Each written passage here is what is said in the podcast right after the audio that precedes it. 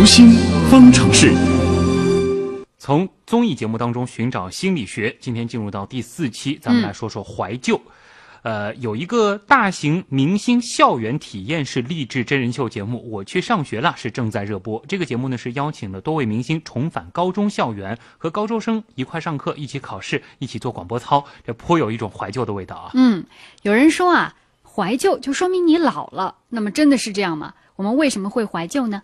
我们的编辑叶星辰采访了国家心理咨询师、职业培训专家讲师张华，一起来聊一聊喜欢怀旧是因为我们老了这个话题吗？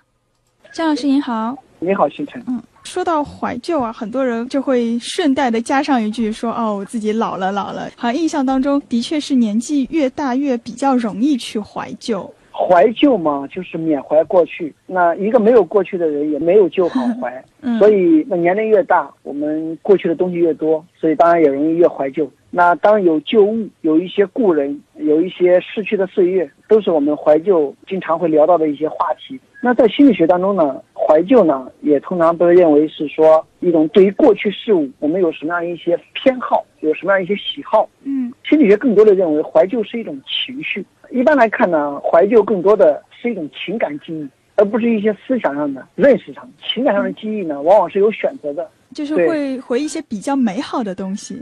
比如说包括一些温暖的啊，让我们产生喜悦的啊，让我们产生感激的啊等这种正面的情感偏多一些。当然也会有一些失落啊、悲伤啊等这种负面的情感。嗯总体而言，怀旧的情感多是一些正面的，会过滤掉一些不愉快的因素，来实现个人的一种自我认同。嗯，刚刚说到怀旧，它是一种情绪的回忆，也就是说，我们可能回忆起来的并不是这件事情本身，而是当时我的一种心情。对，一当时那种心态和感觉，嗯，我们为什么会有怀旧的这种情绪呢？呃，这是一个很好的问题。那心理学家呢，也曾经做过一个研究，就提出，我们之所以会怀旧，可能是因为怀旧本身啊，具有一种心理功能。这种心理功能就是它可以满足我们的一种内心归属的一种需要。大家都知道，人类需求是有层次的，从比较低级的生理的需求，吃喝住行，到我们实现自己内心的一种安全感，到我们产生一种归属的需求。我们每个人都希望与别人建立一种稳定的情感的联系，而怀旧呢，恰恰就可以帮助我们实现这种需求的满足。因为当我们怀旧的时候，我们怀念的不仅仅是过去的一种情景，过去的一种事物，还有就是刚才你所说的，我们会怀念起当时我们一起体验过的这些情景，经历过这些事物的一些人。当我们进入一个新的环境，比如说目前社会当中工作压力比较大，学习压力比较大，那归属感可能在一定程度上受到威胁。这个时候呢，怀旧就可以让我们与过去社会关系当中建立一个新的联系，让我们感觉不孤单。比方说你现在在工作上某一个同事相处不好，或者压力比较大，人际关系上受到一些挑战，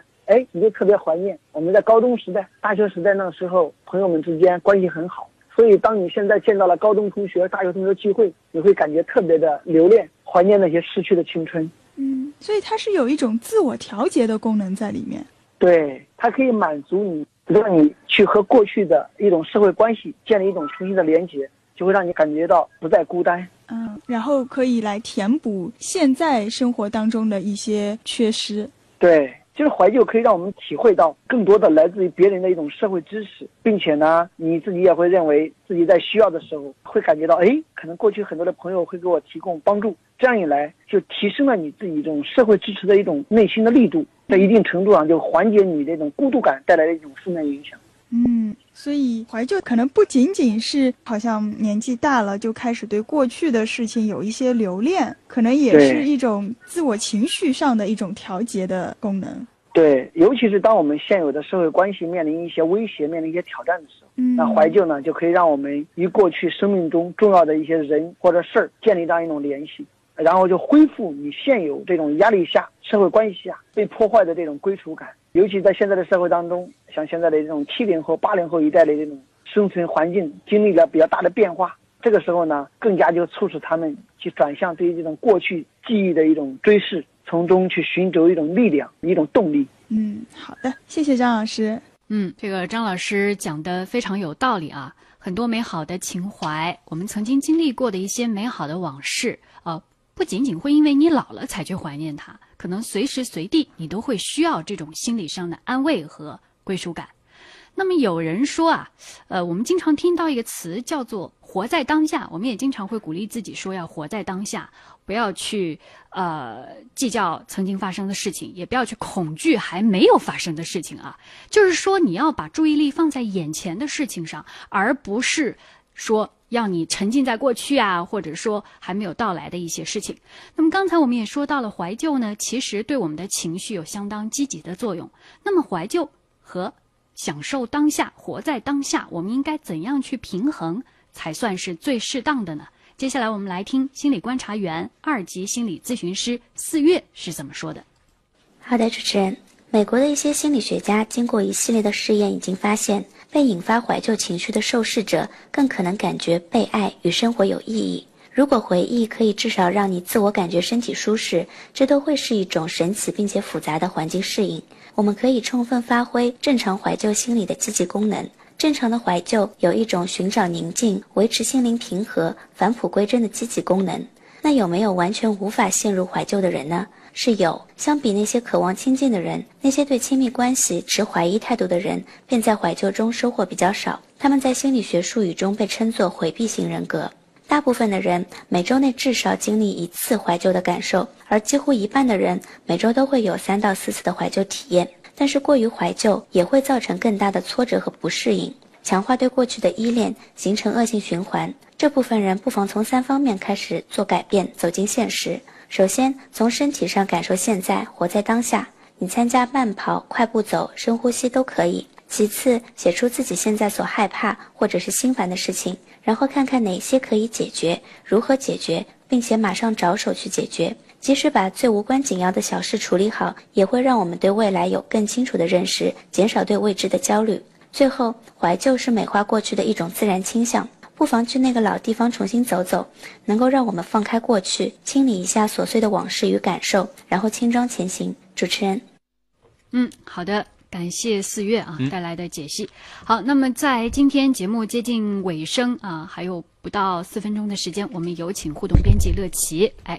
继续跟我们分享一下咱们的听众朋友还有一些什么样的想法和声音。嗯，呃，紫月星就说啊，今天我们这个呃读心的话题实在是好温馨啊。嗯。呃，问 X 姐说，当我们老了的时候，停下匆忙的脚步，心也沉静下来，这时候我们就会静静的回忆旧时的往事，回忆那些开心和不开心的过往。傲雪说，因为老了才会有那么多回忆，也因为老了才会有那么多的体会。其实我觉得不光是老人喜欢怀旧啊，现在年轻人也是爱怀旧的。是。嗯。比如说我们之前就。说到这个《大圣归来》，为什么有那么多人为他投资？就是因为大家抱着对《西游记》的这一种情怀。嗯，而且呢，《大圣归来》。也是因为大家对这个《大圣归来》的这个情怀啊，可以说也是让这部影片成为了一个现象级的这个电影。对，而且除了除此之外，像今年暑假还有一批这个现象级的电影，大家能够说出来的，比如说《煎饼侠》，比如说《捉妖记》哈。嗯嗯，接下来还会有哪些好的电影呢？就是在我们的八月份和九月份呢。节目最后我也给大家来介绍一下。好，比如说在八月份，我们还是今年的这个国产电影保护月啊，所以说这个国外片还是寥寥。几部，但是有两部非常值得关注国外片，比如说这个好莱坞的科幻动作片《终结者：创世纪》要上映了，那施瓦辛格是要再次重装上阵，上演一场人机大战。另外一部呢，就是我们的全女神全智贤和何志宇。何振宇啊，嗯，一起演绎了一部韩国的这个犯罪片，叫做《暗杀》，将在八月二十五号上映。这部片子既是一部动作娱乐大片，也是一部爱国主题的旋律，能够在大荧幕上看到这个千颂伊演动作片，感觉也是一个不错的选择啊。那另外在国产片方面，依然是给力，比如说这个呃超级 IP《步步惊心》改编的。叫做《新步步惊心》，虽然说《步步惊心》这个主题是一直是虐的这个肝肠寸断，但是这个《新步步惊心》却是一部，据说是这个如冰激凌般的女性电影，不知道是怎么样一种感受。嗯，另外呢，还有一部国产电影呢，是林超呃彭于晏、窦骁主演的，叫做《破风》。这部影片是讲一群热血的这个赛车少年，也值得期待。那进入好九月份，这个国产保护月结束之后，就会有两部大家非常值得期待的。这个国外好莱坞大片，一部就是汤姆克鲁斯主演的这个《碟中谍五：神秘国度》。嗯，这部片子呢，也是一部这个情怀大片啊。另外还有我们的小黄人大眼萌。